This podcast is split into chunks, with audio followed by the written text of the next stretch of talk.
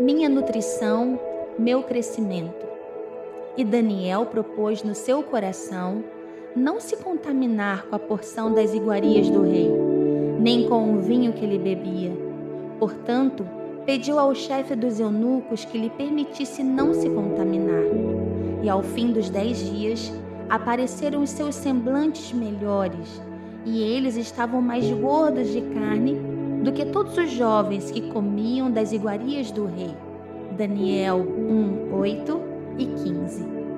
Quando observamos um bebê, nós vamos percebendo claramente o seu crescimento. Em questão de dias, as mudanças são visíveis em seu tamanho, peso, e isso acontece devido à sua alimentação. A forma como um bebê é alimentado define seu crescimento e seu desenvolvimento. Não é diferente em relação ao crescimento da nossa alma e do nosso espírito. Aquilo que te alimenta vai definir a tua resiliência, tua estrutura, tua capacidade de expansão. As mesas que você come, as mesas que você se alimenta, irão te trazer saúde ou inanição, te farão bem ou te trarão mal-estar. Precisamos entender esse princípio. O que me alimenta irá me desenvolver, me amadurecer, me fazer crescer. Se você não tem conseguido crescer, romper, ser ativado em alguma área da sua vida, observe o seu alimento. Observe das mãos de quem você tem comido, em que mesas você tem se assentado e que nutrientes você tem desprezado. Caminhe com pessoas saudáveis, caminhe com pessoas que dividirão o pão da vida que elas carregam.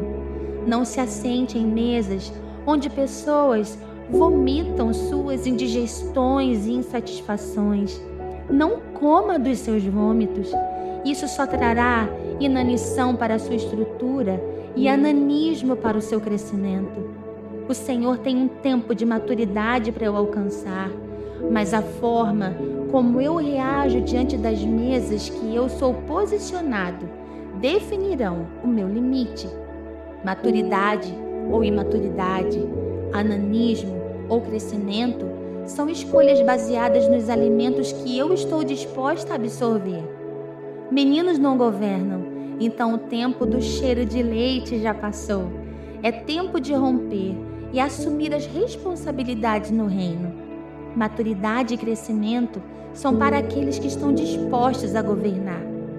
Defina, defina hoje os nutrientes certos para o teu espírito.